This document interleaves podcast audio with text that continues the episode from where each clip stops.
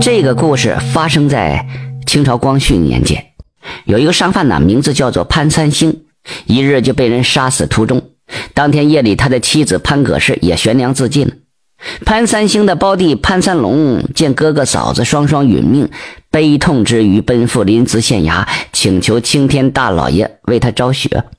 此时的临淄县令是浙江人费止，这个人为人十分耿直。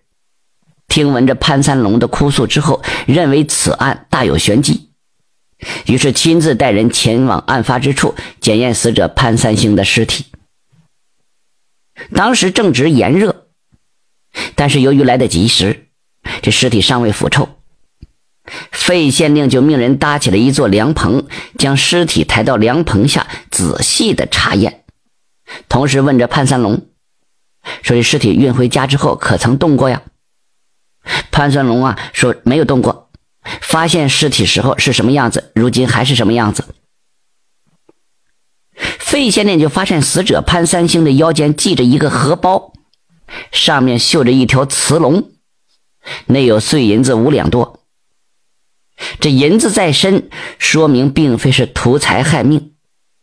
若是图财的话，这银子绝对不会留给死者的。既然不是图财害命，那是为何要害死这潘三星呢？一时无解。这费县令命人将一些有嫌疑的人全部带回了县衙，噼啪的打了一顿板子。但是所有人都自称无辜，审问了数次也是毫无头绪，只得把人全部都放了。但是，一面仍命令县衙差役访查此案，绝不可有任何的马虎。就这么过了半年之后，仍无线索。费县令忙于其他的公事，这件案子也就不再提及了。可是这潘三星的胞弟潘三龙啊，对于哥哥之死不肯罢休，几次三番的到衙门去喊冤，都被赶了出来。他气不过呀，头缠着白布，就在衙前叫骂，把这费县令的祖宗八辈挨个的骂了一个遍。如此这般放肆，让这费县令大为恼火。让人将这潘三龙带到后院，打了他几个耳光子。你大胆刁民啊！你既然不能指认谁是杀害你兄长的凶手，难道要我冤枉良民吗？再来搅闹，我活活把你打死！潘三龙被赶出去之后，也就只好死了心了。回到家，将停放了半年之久的哥哥和嫂子的尸身安葬，不再到县衙搅闹了。然后冬去春来又一年，临淄之地早就无人提及潘三星两口子无故殒命之事。有这么一天呢，县衙的捕快为了追讨欠下粮号的钱粮，将许多欠钱不还的人拘到县衙打板子。其中有一个三十出头的汉子，名字叫做周成。这个人呢，害怕被打，谎称自己已经将钱粮备齐了，正要去粮号还账呢。却不巧被公差大哥抓到县衙。说着话，他撩起衣裳，从腰间解下了一个荷包，从荷包里取出两块阴阳来，请求费县令过目。费县令看过之后不语，半晌之后才问着周成家住在何处。周成啊，就老实回答，说自己住在枫桥村。完，费县令又问他说：“离着衙庄有多远呢？”周成就赶紧回答说：“离着衙庄不到六里地。”费县令突然用力一拍这桌案，指着周成的脸：“去年你杀害潘三星，究竟跟你是什么关系？”如此这一声问，这周成吓得嗷一嗓子，然后就颤颤巍巍说自己根本不认识什么潘三星。费县令是勃然大怒：“我好你个胆大的恶徒啊！你杀死人命，如今却还想抵赖！”天网恢恢，疏而不漏。而今你落在太爷之手，你若是从实招来，免去皮肉之苦；若执意不肯招认，那可就别怪太爷手黑。周成尽管吓得脸色苍白，但是仍旧竭力的辩解，死活不肯承认自己认识潘三星，更不承认自己杀过人。费县令见他是条死狗，于是下令大刑伺候。这一招果然是见效啊！周成被打得体无完肤，实在是扛不过去了，只得乖乖的服罪。说起他杀死潘三星的经过呀，不免叫人一声叹息。若非潘三星为人吝啬，绝不会出现如此的悲剧呀。原来呀，潘三星的妻子潘葛氏有一次想要去探望亲戚，但是惭愧自己没有像样的首饰，生怕在亲戚面前丢人。于是让丈夫潘三星去给自己打几样稍微看得过去的首饰来。这个潘三星啊，尽管是经商多年，但是为人吝啬，根本舍不得为妻子打造首饰。妻子跟他说了好几次了，他都不予理会。潘葛氏见丈夫执拗，那只好打消主意了，让丈夫帮她去邻居家暂借几样首饰来用用，用完立即还她也就是了。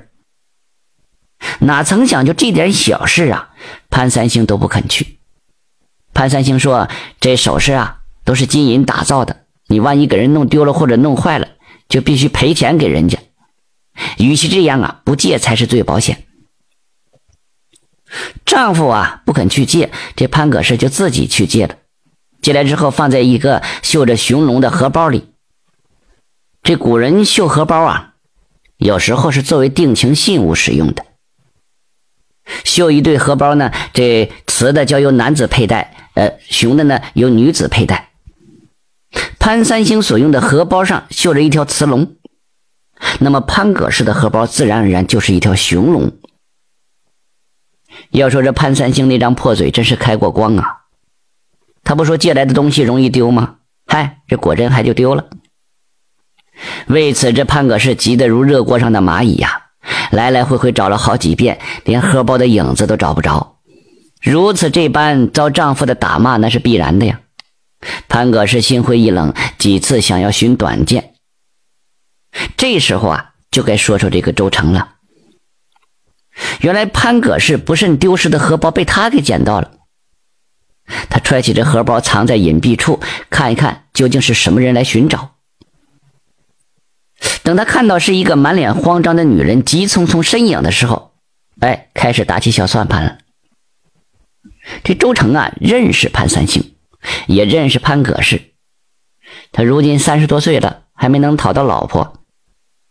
偏巧这潘葛氏又有几分姿色，于是他瞅准了机会，乘着潘三星出门的时候，趁着夜色跳墙入宅，潜入内室，意欲用荷包来要挟潘葛氏就范。潘葛氏因为丢失荷包一事而愁苦不堪呢，根本就无法入眠。周成进屋之后，她本以为是丈夫潘三星回来了，就准备将借了首饰又丢失的事情告诉丈夫，这无外乎就是一顿打骂，这样反倒是轻松。等他看清那个朝他呲牙坏笑的人时，才知道那个人并不是潘三星。还没等呼喊呢，这周成啊就把荷包亮出来了，婉言相劝，只求春风一度。若能答应，便将荷包奉还；若不答应，他不但不归还这荷包，还要到外面说潘葛氏的坏话。他会说自己和潘葛氏有染，这个荷包就是定情信物。潘葛氏一见不得已呀，指的是任他尽欢。势必潘葛氏自知白璧有瑕，也只能是认命了。他叮嘱这周成以后不要再来了。丈夫潘三星为人凶暴，若是被他知晓啊，非要活活打死周成不可。周成不肯说：“这荷包里面的首饰，这若是拿到窑子里换几天逍遥的日子不成问题，但是让他一度春风，他也绝不肯答应。